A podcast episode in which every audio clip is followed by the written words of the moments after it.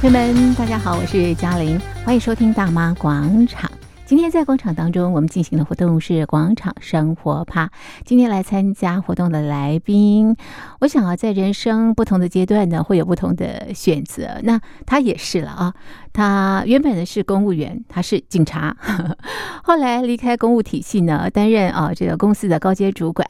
那之后呢，他开店。开啊，这个火锅店，从小火锅到酸菜白肉锅火锅店啊啊，真的还蛮多的变化啊。为什么他做这样的这个选择？那么在他的东北之家酸菜白肉锅火锅店，会品尝到什么样的美食呢？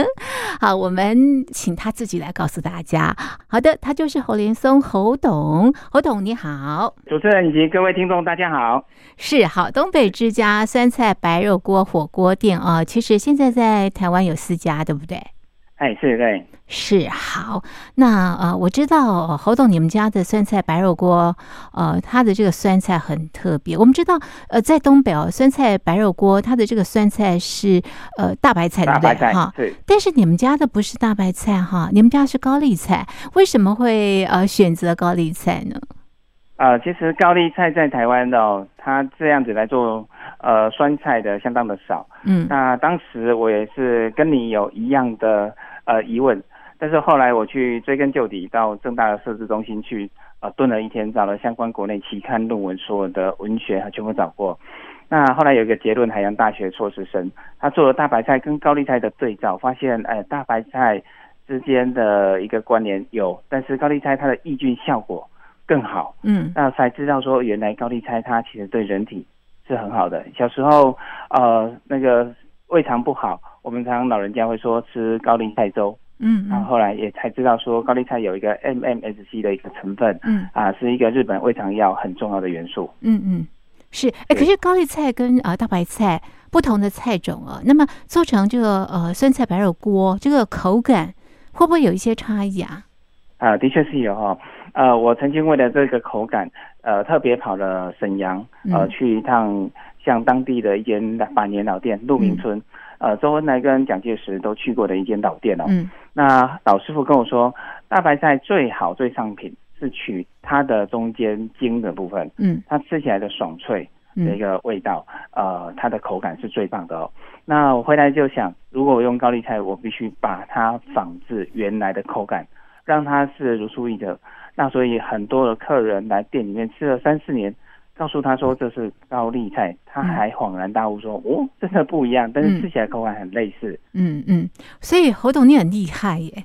哦，你 用不同这个食材，然后呢，可以调到呃，让大家也喜欢这样的一个酸菜白肉锅哈。而且你刚刚也提到，你为了要去了解这个高丽菜，所以去看了很多的这个资料，所以你真的花了很多的功夫啊。那在你你们的这个东北之家酸菜白肉锅啊，除了这个呃酸菜很特别之外，还有哪些特色？我知道你们家的丸子也很特别，是吗？呃，是，其实酸菜白肉锅它在。火锅的体系众多的类别里面，它独树一帜。嗯，那不管是从蘸酱一直到它的食材，其实都是自己的一个本身的味道。嗯，那这食物之间的融合，它特别的棒哦。那刚才您讲说，我们酸菜白肉锅一个特色，嗯，我先讲。呃，其实中国人讲这个酸甜苦辣的一个味道，还有一个鲜味以外，嗯、第六个味道是呃所谓的脂味，动物性脂肪的脂味。嗯，那这个脂味指的就是类似卤肉饭，它滑入你胃袋的那一刹那是人间的美味和极品。嗯，啊、呃，所以酸菜的一些色感加上我们的猪五花，嗯。啊、呃，它是一个很棒的一个组合和搭配。那为了这个猪五花的品质，我们甚至到了彰化的一个小猪农，我们去内呃找。加拿大的关东猪在台湾饲养的猪肉，嗯。啊，客定二十一天到货，嗯。啊，目前我们自己的东方厨房提供了百分之六十到店铺，几乎都是自己所做的一个食材，嗯哼哼哼，是非常讲究那个鲜度跟那个品质肉的这个品质啊，是，而且你们呃师傅他在切这个肉片的时候也不会切一大堆摆在那个地方，对不对？都是看这个客人，然后如果说呃客人上门之后，然后他拿捏那个时间。在最适当时间把这个肉片切好，其实这相当重要。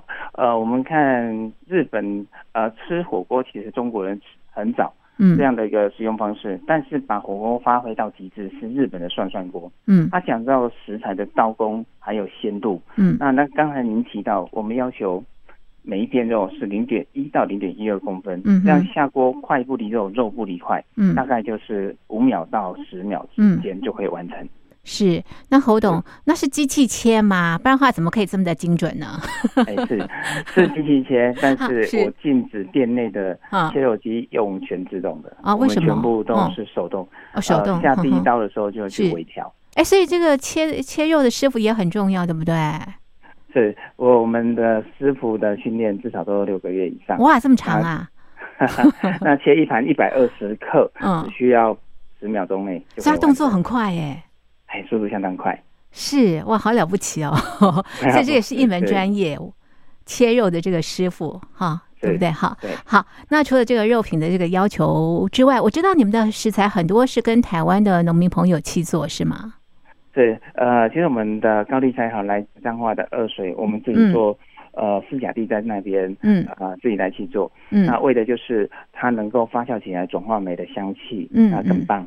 那我曾经用过过境农法的高丽菜以及有机的高丽菜各一顿下去的比较发酵的比较，嗯，他发现有机的高丽菜它发酵起来转化酶还有香气是无可取代，才去做这样的一个气做的功夫。是，哎，那气做的好处就是呃可以呃让呃这个高丽菜的品质能够得到这个掌握或者是比较稳定之外，它还有什么样的好处呢？呃，高丽菜刚才如前讲。呃，报告的它有所谓 MSC 的一个成分哦。嗯。那高丽菜它只要是有机发酵，它的一个呃香气十足，然后它搭配我们的整体的食材，它就呃有机的特色是回到它本身叶菜类它的香气。嗯。我们看到很多的像青江菜啦、小黑松啊这些等等，你只要吃到是有机，嗯，你就可以吃到小时候。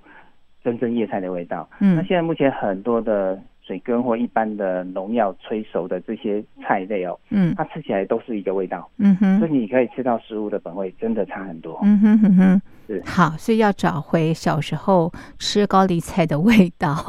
哎，为什么 选择跟彰化的二水契作啊？呃，彰化二水那边是那个八卦池附近哈，哦，它是冲积下来的呃土壤。那我们去实测过，那边的土壤是黑色的，它的有机质非常的高。嗯，那相对的，我们在制作的过程也发现了一些困境哦。呃，因为这有机质高，相对它的一个虫害埋在土里面的相对的多呃多，是，所以我们每年大概呃四到六月一定会毁掉所大概三到四分呃虫害那个蛾虫哦，它一个晚上就可以几乎把差不多要收成的叶菜把它吃完。哇，天哪，嗯。对，那所以农夫常常会打电话给我说：“哎，是侯总哎，那个又中了哦，大概中下个农药应该马上就好。”我说：“你如果下农药，我十年没有办法跟你合作。”嗯哼，哎，那你全部毁掉没关系，重来，然后该付的我来付，没问题。嗯哼，会有一些坚持。嗯哼，所以也保证收购。让这个农民他的这个农作物不会种了之后没人要啊，或者是当他的刚刚提到虫害，然后呢，他的产量减半，他的经济收入也受到一些影响。那你用这样的气作方式就不会影响到他们的这个生计，对不对？他有稳定的这个收入。是是。所以，哎，侯董，你带着佛心来着哈。啊，对，谢谢。我想这是一个共生共存的一个很棒的。哎，怎么说？为什么共生共存？是，呃，其实。它是一个互利互惠的，它的影响是渐进式的，嗯，它绝对不是现代商业行为所谓马上就看得到的，嗯嗯。但是这样的坚持有它的时间的意义，嗯嗯。我想一个公司，它就是一群人的共同想象，是。它里面公司的一个成员不限于公司内部，嗯，还包括所谓下游、中下游商，嗯，顾客。都其实是一个共同的想象，嗯，那我们不能去破坏这一个共同的想象，嗯，企业就能够基业长青，嗯，这是我自己的一个想法和理念，嗯哼，是侯董啊，他也把他的这个创业故事写了一本书啊，这本书呢是新东山再起，重启人生。我发现啊，在这本书里头，其实你念兹在兹或者是感谢的，也都是你的团队耶，嗯，是的确。呃，现在跟着我二十年的伙伴们，嗯、大概有还有五位左右。嗯嗯，那这五位好好的算是家人，然后他们从、嗯、呃，我戏子的第一间小火锅店，嗯，呃，工读生，嗯，然后当兵毕业一直到现在，嗯，就是不离不弃，嗯哼哼哼，很，很佩服他们，是。所以侯董，你用什么样的魔力把他们留在你身边？这个倒没有，我 呃，是吗？我很感谢这样的他们起心动念，是还一直嗯呃愿意相信这样的坚持是对的。我觉得哈，带人要带心了啊，我有带到心啊，这个呃同仁们才会留下来啊，所以我要请教侯董，你怎么样带心啊？呃，第一个我想是必须，呃，这是我父亲告诉我的，嗯嗯，身教重于言教，嗯，那你必须全心的投入在你的工作上，嗯，啊、呃，伙伴看得见，知道他是跟你挽起袖子一起打拼的人，嗯，那第二个是你必须是一个有愿景的工作环境，嗯，呃。你这个企业体是要引领到什么样的方向？嗯，你必须要先规划出来的。嗯，那最后是呃，你的工作薪资的配必须比同业多百分之十。嗯哼，那和谐度必须去强化这一个。嗯哼哼，那其实都是很基本的。嗯，哎，所以侯董在你这边服务的同仁们呢，他们的薪资都比一般的餐饮业高于百分之十哈。哦，那我要不要跳槽了呢？啊，您客气了。好啦，所以一定要对员工好，对不对哈？员工会把这边啊、呃、当成家，会非常非常的卖力，那么大家就可以共创一些呃这个好的这个成绩了哈。那侯董，你刚刚也提到你之前经营小火锅，其实我知道你之前是呃警察耶，对不对？啊、对，是。那你怎么会这么大的转折？从这个警察，然后开这个小火锅啦，后来变成呃酸菜白肉锅这样的一个火锅店，你的这个创业的这个历程，在这边可不可以跟我们分享一下？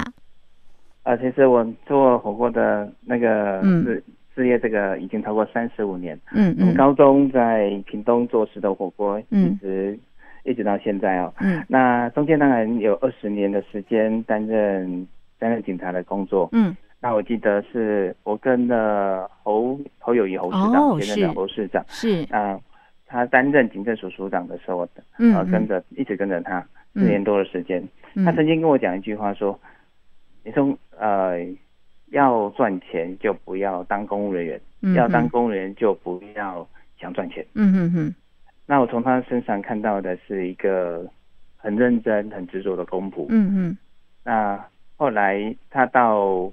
到警察大学当校长的时候，我想我应该出来闯一闯，嗯，那试看看自己的人生，嗯，所以才会去做这样的一个转变。是，当你要转跑道的时候，有没有很多的忐忑或者是犹豫？那你怎么样去克服？呃，我曾经在一个散文小说的一个余秋雨，中国的散文大文豪，嗯、是啊、呃，他曾经在一本书里面讲说，安逸的漩涡，哈，嗯。是使人往下沉沦的力量。嗯哼，这句话让我余音绕梁，嗯，个礼拜之久。嗯哼，我想我必须要转变。嗯哼，所以你觉得你以前太安逸了？最熟悉的，嗯，呃，火锅来做一个起点。是。那也因为这样起心动念，但是现在是有点后悔啊？为什么？经营商业真的不容易啊！哈，但是和每一个行业都是不一样的平行线。啊，要跨平行线必须。呃，跑的速度更快，uh -huh. 无论是从资金啊、技术啦、啊、或团队，嗯，都要付出更大更大的努力，嗯哼，才有机会成功。嗯哼，其实我想你转换跑道也是希望给自己不一样的人生啦，是，对不对？好，所以刚刚你也提到，就是说呢，在安逸的环境当中太久的话，对，对不对？会让人沉沦，对，所以你不想、呃、很少掉很多的发想，那你的人生会局限住。对，你没办法看到、探究很多更丰富的一个世界，所以你不希望被局限嘛？所以你跳出来了，啊、然后开了。那你那时候为什么选择小火锅店呢？呃，家里之前呃做的是石头火锅，uh -huh. 后来开小火锅店是那时候警戒还真的不错。我、uh -huh. 记得那一间店五百万八个月净利回本，uh -huh. 回本的速度很快。嗯哼。是，是，那从那时候开始起家，我们甚至创造了一年一亿的营业额，好厉害啊！是，对呀、啊，嗯，那个也是时代潮流，对不对？那个阶段大家都喜欢吃小火锅，哈。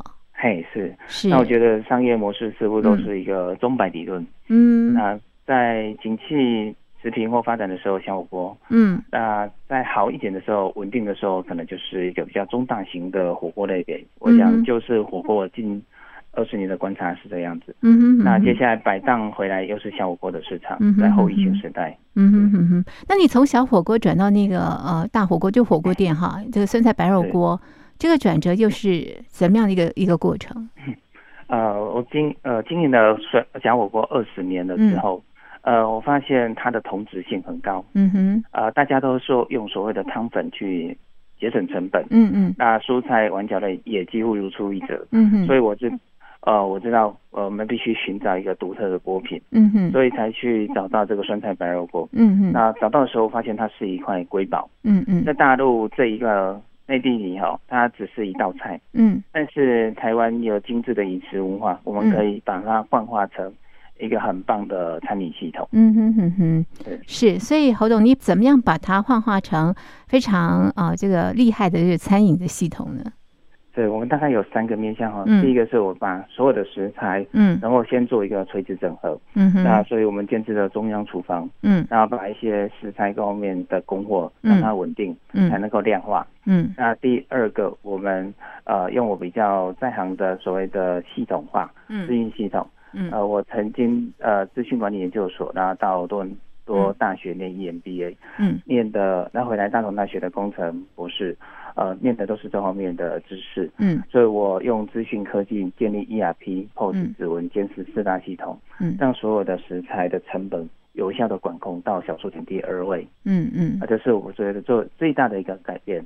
嗯，那第三个就是强化我们自己的团队的核心能力，嗯、让自己的无论从营运管理手册、教育训练手册，都是自己的 know-how，那不断在建构强化。嗯，啊、呃，我常跟伙伴比喻说，哎，中国人不管无论是海外的或者国内的，呃，共同的语言这个死海，其实就是我们共同语言的平台。嗯、那东北之家的伙伴也必须有这样的一个资料，不断的更新、堆叠、优化。嗯，这是我们目前三个在努力的方向。哇，我觉得开一家火锅店真不容易啊！我本来以为 把这个呃食物做好就好了，没想到要考量的是方方面面呢。是是。如果一家店要成功的话，哈，是是。好，那呃，其实啊，这个火锅店哦，这个开店的这个地点也很重要，是吗？通常你都是怎么样选择开店的地点呢？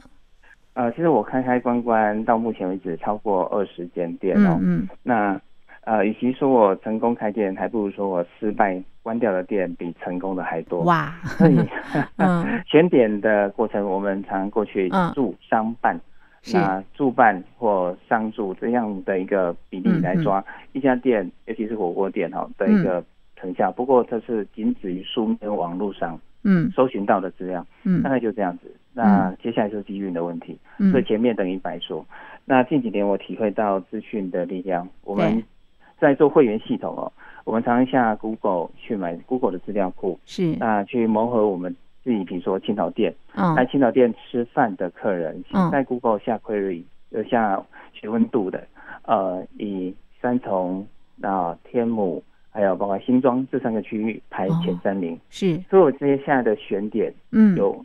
用一个外溢现象，应该就是三重是第一名，嗯、因为三重人对于东北之家的食物是有熟悉度的。嗯哼，那在里面开店是一个获利的保证，是。就会更精准的用资讯的力量来做一个开店的参考。是，哎，包括呃餐厅里头的这个食材要准备什么样的食材，你也是呃依据这些大数据哦。哎，对，我们的。伙伴啊，就在碗角这一站，嗯、是他要面对的四十几样的食材。对，那比如说一百六十个位置，一个人要搞定。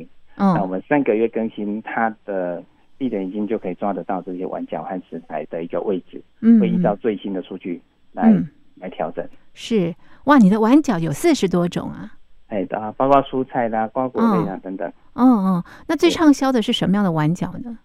呃，丸子的部分是一个我们的芋头丸，就是客人一直颇受好评。哎、哦，这是我们亲自到云林访厂把这个食材找到带回来的。嗯哼嗯哼。那在东北之家必吃的食物有哪些呢？像酸菜白果里面有，它是属于北方的食物哦。对。那所以它的葱油饼啊、川丸子啊、哦啊豆沙锅饼啊，这些真的是必备的。嗯哼。那也因为我之前是。呃警官学校毕业的关系啊，很多典狱长或者是、嗯、呃看守所的都是学长和同学。嗯，对，呃，当时起心动念是想说啊、呃，帮助我们的同学，他们在离开了之后，嗯，啊，他们还有一技之长，嗯，所以我把葱油饼的机器设备拿了一套到宜兰监狱。嗯，那也因为这样，我们的食材有部分特色的工商品都来自、嗯、呃预政的矫治单位。嗯嗯嗯嗯，对。所以侯董，你你经营一家火锅店啊，你不单单是把食物做好，其实你也做了很多回馈社会的事情、欸，哎，是一个很欢喜的事情啊，很欢喜的事情。是是好，所以不要小看一家店哇，它真的可以发挥它的一些这个呃大力量哈。是，哎，那侯董刚刚提到你之前在呃警政啊，你的长官呢就是现任的这个新北市长侯友谊啊，我要问问啊，这个侯市长有没有来过你的这个呃东北之家酸菜白肉锅火锅店？啊有，他喜欢吃什么呢？呃，他只有说连松加油啊，是吗？很像他，好有意思哦。OK，好，那你您呃刚刚也提到，就是说开店你有很多这个失败的经验，对不对？哈，我想问您的就是说，为什么这么多失败的经验，让你呃没有打退堂鼓，还继续的努力的把店开好呢？嗯。我想它是一条不归路哈，嗯，那我想失败它是一个养分，嗯，它绝对不是挫折。你的梦想越大，挫折一定会相对越多，这相当的合理，嗯。那我们面对困难就是解决它，抱持的信念一直是这样子。那开店错误失败，我想你可以找到千百个理由，但是能够解决它的就是把这个理由化换成一个原因，然后把它修正，这样就好。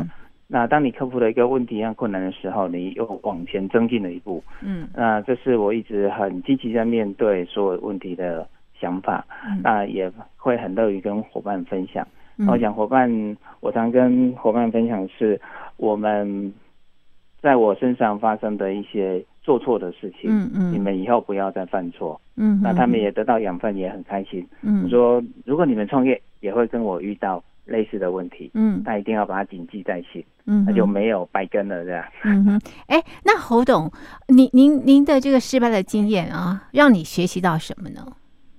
哎，抱持着正确信念。嗯啊，这些正确的信念是不要做坏事，嗯，不要做做坏事。比如说我们做餐饮，嗯，不要去掺杂其他不该掺杂的，为了获利。嗯哼哼。那这样子，呃，老天会回馈给你，嗯，应该有的报酬。嗯哼。那受挫受挫，它是一个常经常发生的事，一定会，嗯，但是不要去太太过于重视它，嗯嗯，应该重视自己的起心动念，嗯哼，嗯，真的不可以不当徒弟，对不对？哈？有句话做“狼蝶走，天蝶狂”哦，太对了对。了。好，所以哎，侯总，你真的也是一步一脚印哈。那三十多年的这个开店哦，累不累啊？哦，真的很累。我刚刚跟伙伴讲说，我机器人要不喝米啊鬼啊？是哦，啊，你探下在钱呢？哎，其实这三年的疫情已经都付回去了。哇，天哪，影响好大，亏了大家五千万。对，哎，那我要问问何董了，那你你怎么样调试呢？哎，每次的疫情我们一直在转换，所以我刚才像。呃，听众报告是，每次的挫折我们都幻化成养分，嗯，所以在过去没有时间去推出一些周边的商品，嗯嗯，也因为这两三年我们呃加购了很多的商品，也都口味都还不错，嗯嗯，那我想接下来的后疫情我们就会去做一些转变，比如说在店内用餐百分之四十，呃百分之六十的收入，嗯，那百分之三十来自于我们外带外送，百分之十是线上的商品，嗯嗯嗯，啊这样的比例的架构是我们从系统分析里面。呃，把它分析出来的。假设疫情再发生，嗯、我至少保有百分之四十的动能，可以维持整家店的运作。嗯，那这个是过去从来不会去考虑到的。嗯哼。所以我想，疫情它是带给很多的商人，带给很多的各阶层的人大人士，是你去静下来思考的事情。转、嗯、化一定有机会。嗯哼，哼。不然就是等死，只能蹲下，不能躺平。嗯哼哼哼。对。所以改变非常的重要。是是，那呃，东北之家酸菜白肉锅火锅店啊，其实是吃到饱，对不对？哎，是是。那你的吃到饱的方式呢，跟我们一般所认知的吃到饱又不太一样哈、哦，是哪边不太一样？呃，其实这是很挣扎。一开始在 开设这样的店，呃，像我们房间很多吃到饱，像千叶啊等等哦，嗯、他们的食材琳琅满目，两三百种。嗯嗯。那当时想做这一个比较创新的酸菜白肉锅吃到饱的用餐方式，是就很挣扎。嗯。啊、呃，后来做了一个分析是，这些所谓的饮品、饮料哦，还有水果、冰淇淋，那、还有甜点这四样东西。它会占整体吃到饱食材百分之二十五，嗯，我应该把它去除掉，嗯，只留部分的饮品，嗯，就可以。那这百分之二十五，我就直接回馈在价格上面，嗯，我发现 N 型社会里面的消费力道大概五百上下，哦，是，嗯、是，所以我们把价格这些去除掉，嗯，那我会呃专注在这个食材在汤上面，但因为这样坚持，哎，客人他会很喜欢说。呃，来这边吃饭，然后喝口汤，嗯、真正回家很认真的吃饭，而不是吃来的一大堆甜点饮品这样。嗯，是，其实啊，我觉得开店就是要跟市场做一些区隔。如果大家都一样的话，就会削价竞争，那就是一个恶性的循环了哈。所以我们在经营啊、呃，这个不管是火锅店或者是事业的时候，其实要去抬头看一看啊，市场的一个这个状况，然后呢，找到自己发展的一些这个呃利基。是是好，哎，那我知道你其实开呃酸菜白肉锅火锅店哦，其实也出于围炉这样的一个想法，是吗？啊、呃，是，就现代人他啊，和、呃、家人或者是三姐，其实能够相聚的机会越来越少了。嗯嗯。那因为科技的运用，视讯啊等等都可以。嗯。但真正能够拉近两个人距离，坐下来面对面的，嗯，我想机会相当少。那除了吃饭。嗯它是一个很棒的一个场景，嗯，所以其实东北之家想提供一个围炉场景，是无论是呃你朋友啦，或者是家人，甚至同事，嗯，都可以随时来这边，有这样的一个团圆的感觉，嗯嗯，我想把人的人的距离再把它拉近，是，所以在东北之家酸菜白肉锅火锅店里头都是圆桌吗？然后都是大桌吗？还是有大大小小？呃，对，我们几乎是四个人以上的一个桌子，嗯哼，在这四个人和六个人，这也是从系统分析里面发现，四个人六人是我们来店里面的大宗。哦，是，哎，我发现你真的很善用系统分析哈，它可以告诉你很多 很多的讯息。对，每天看着资料胡思乱想这样。是啊，是吗？好，那侯董，你告诉我们，你每天都在忙什么？啊，其实每天作业 还蛮固定，嗯，呃，早上就在中央厨房，是把所有的货呃看一下，然后嗯啊，包括酸菜都是我亲手做，嗯，就必须处理这一部分。那下午以后就开始放店，嗯嗯，到店里面去看看，嗯，然后去做现地的手动管理，嗯哼哼哼。那你什么时候看这些数据资料呢？呃，都是晚上回来。呃，我们的酸菜必须晚上再看一次，我晚上会回到办公室，哦、把今天的事情再理一次。是哇，你的工时很长哎。哎，所以呃，嗯、老板是最歹命的 长工，是吗？好，你是亲力亲为啦，所以你没有休假哦，全年无休。呃、只有过年休四天，几乎没有休假。哦、所以当老板要有心理准备，你的生活接下来。应该会类似这样子哦，是我很很自愧哈，自惭是没有把时间安排的很好啊，是吗？没有休闲啊等等，在从事业的时候就全心投入。那你就乐在工作啊？哎，那大部分时间是这样。是好，呃，你在呃新东北呃新新东山再起这本书提到哦，开一家店。成就不一样的人生，哈，所以我想询问您，就是说，呃，您开店的经验这么的丰富啊，那么造就你什么样的这个不一样的人生？呃，离开警官学校担任二十年的警察，然后、嗯、开店，后来到一间上市贵公司，嗯，呃，担任董事长两年四个月，一直到现在就重新创业起，嗯，所以不断的转化的过程。我想现在很多人对于这种斜杠人生哈，常常放在嘴边，嗯，但是真正斜杠人生的定义是，当你把每一段工作的历程、生命历程幻化到一定的极致程度，才叫真正的斜杠。嗯，那其实，在体会到这么多的呃事事情转化的工作的过程哈，嗯，呃，开一家店。去成就不一样的人不一样的人生，其实是做自己生命的主人。嗯，当你有有勇气去面对，嗯，独自面对，嗯，组合的和一群团队面对，嗯，我想它才是你真正的人生。嗯、那我这句话的意思，并不是说，嗯，我们现在在就职的上班的伙伴，嗯，不是，而是说你必须在某一个某一个片段或某一个场景。嗯你去，那是你能够独立自主的，嗯，那不一定是做生意，嗯，而是比如说你在休闲的一个过程，很很喜欢跟家人分享，嗯，那这时候你可以带动跟家人的一个呃很棒的一个主动性，嗯，我想。都是一个很棒的自己的人生，是的一个荣耀时刻。嗯，没有错。好，我刚刚哦就看到哦，这个东北之家酸菜白肉锅的那个锅子啊，其实我们印象当中就是有一个烟囱嘛，对不对？哈，那当然，当然这个侯董他们家的这个酸菜白肉锅的锅子也是长得很像，但是唯一不像的是你们用电磁炉是吗？啊，对。呃，我一个想法概念是，当我们先在家里煮饭，嗯，那你你有瓦斯炉，为什么要上山去砍柴？这第一个概念哈，嗯，那所以我们用电磁炉，我们有这么好的电磁炉，它不会因为铜锅加热炭火然后产生的一氧化碳，嗯，啊，或者是它锅子很容易去受热碰到会受伤等等，嗯，那铜锅这种炭火加热温度是三四百度，嗯嗯，那其实酸菜白肉锅它的酸。甘味必须一百度左右，嗯啊，持续的加温，慢慢它释放干点和转化甘甜，嗯，它不需要三四百度，嗯，所以铜锅它代表的是一个意象，嗯。啊，但是实际上它的是不科学，嗯嗯，那我们把它转换电磁炉，当时我们也做了一个铜锅的电磁炉，嗯嗯，那只不过我们现在一个青花椒的味道必须做一个鸳鸯锅，嗯，所以才做这样的取舍，嗯嗯嗯，是。好，那么在疫情期间啊，呃，若到呃这个店里头用餐的话，有没有什么一些防疫的措施跟做法呢？呃，我们消毒，嗯，还有量体温，嗯，那现在当然不用量体温，嗯，那还有包括我们每天就会去消毒我们的桌子，哦，是，我们的员工一定是要打完疫苗，嗯，啊，全程戴口罩，嗯，这都是我们一个基础的防疫，嗯。的一个做法，嗯哼哼，很确实，提供给大家一些安心的这个用餐的环境哈。